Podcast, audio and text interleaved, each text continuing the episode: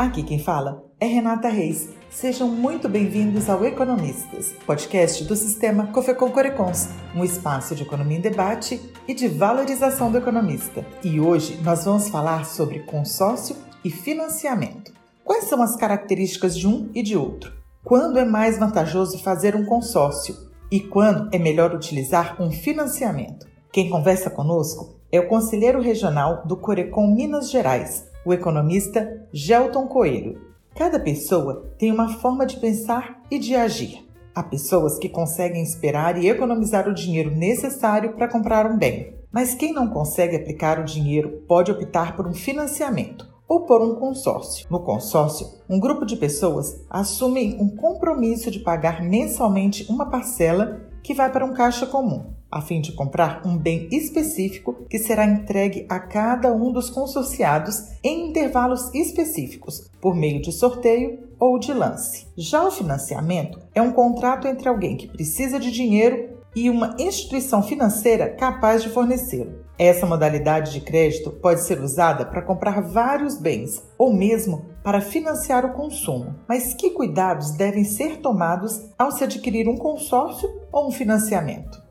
Todo consórcio ou financiamento é oferecido por diversas instituições que têm as suas taxas, no caso do consórcio, as taxas de administração, e é importante sempre pesquisar quais as melhores taxas e pesquisar sempre, eu sempre dou essa dica, de verificar no Banco Central como que essas empresas estão, né? Se tem reclamações em relação ao financiamento que elas concederam, se houve algum problema. Então, com essa verificação, a pessoa pode saber, primeiro, é, se o financiamento ou se o consórcio está numa taxa adequada e comparar com outros agentes financeiros do mercado. Conseguindo a melhor taxa, obviamente a pessoa paga menos juros para adquirir o bem necessário. No Brasil, a maioria das pessoas opta pelo financiamento em vez do consórcio, porque ele permite o acesso direto ao bem que se está adquirindo. No consórcio, você tem uma taxa de administração e paga menos juros, mas não sabe se o lance será contemplado ou sorteado naquele mês.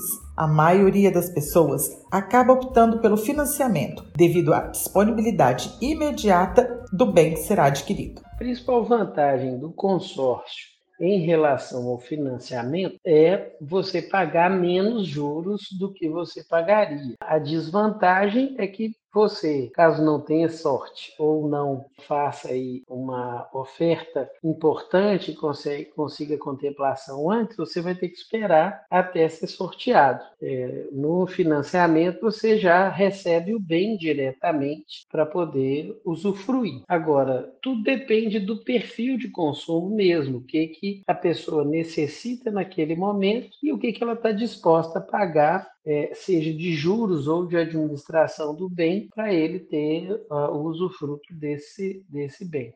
E quais são os cuidados que uma pessoa deve ter ao adquirir um consórcio? Gelton Coelho nos explica.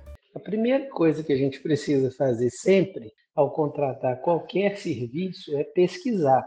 Então, a internet hoje a gente tem a oportunidade de pesquisar é, os mais diversos tipos de consórcios, empresas que oferecem serviços, mas eu acho também importante verificar é, junto ao Banco Central quem está correto, né, quem tem entregado os bens corretamente. E da mesma forma, tem hoje programas de internet, sites que mostram as empresas que têm mais problemas. Então, é importante fugir dessas empresas. Para além disso, é fundamental verificar a, taxa de administração do consórcio e medir também o tamanho da parcela com o bem.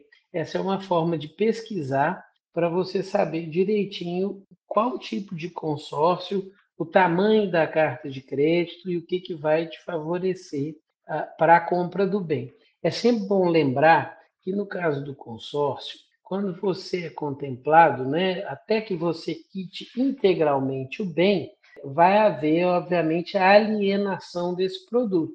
E no caso de algum problema no pagamento das parcelas, etc., a entidade que está te fornecendo crédito aí, ela tem uma segurança. Então, quando você faz um consórcio, a carta é daquele valor e você não vai poder financiar esse bem de outra forma. Então, Essa é uma questão muito importante, porque tem gente, às vezes, quer comprar, por exemplo, um lote e depois quer fazer um outro financiamento. Aí vai ter que ser um outro modelo, porque o consórcio ele vai entregar aquele bem ou a carta de crédito no valor do bem que você contratou. Uma pessoa que se planeja bem para adquirir um bem, seja por meio do consórcio, do financiamento ou mesmo da aplicação dos recursos até atingir a quantia necessária, está respondendo a uma necessidade. Então, Antes de tudo, é preciso responder qual é a necessidade urgente da pessoa e pesar todos os elementos envolvidos para alocar corretamente os recursos. E neste momento, o trabalho de um economista pode fazer toda a diferença. Tudo na vida precisa ser muito bem estudado e muito bem planejado. Uma coisa é você sair do zero, é, começar, vamos dizer, uma poupança hoje, um consórcio hoje, um financiamento hoje, para adquirir um bem. É, qual que é a sua necessidade urgente? Às vezes você paga um aluguel, você quer ficar livre desse aluguel ou não dá conta do aluguel e da prestação do consórcio é, e aí o financiamento pode ser mais vantajoso. Ou, por exemplo, é, algumas pessoas nesses últimos anos, é, você tem um, um boom acontecendo no setor imobiliário em algumas cidades, em algumas regiões especificamente. Então, por exemplo, eu tive um, uma pessoa que eu fiz um aconselhamento cerca de dois anos atrás, em relação à compra de um apartamento na praia, é, num condomínio que gera um retorno financeiro. Então, essa pessoa disponibilizava de um determinado valor, em torno de metade do bem, e ela comprou com financiamento e ela pagou isso, inclusive já comprou outros imóveis, é, alugando esse bem. Então, para ela, naquele momento, o consórcio não interessaria, porque você não saberia quando seria contemplado diante da oportunidade de negócio que ela teve de compra. Então, para aquele específico, funcionou o financiamento, porque só com o aluguel desse bem ao longo desse tempo, ela já conseguiu não só pagar aquele imóvel, mas já ter outro.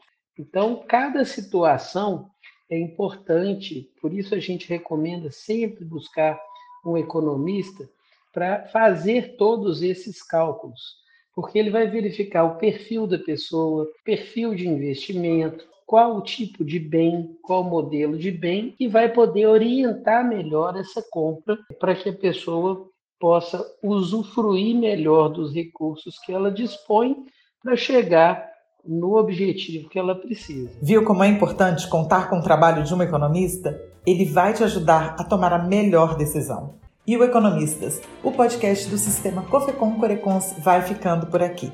Fiquem atentos ao nosso site e redes sociais para mais conteúdo do Conselho. Com roteiro de Manuel Castanho, eu sou Renata Reis. Muito obrigada.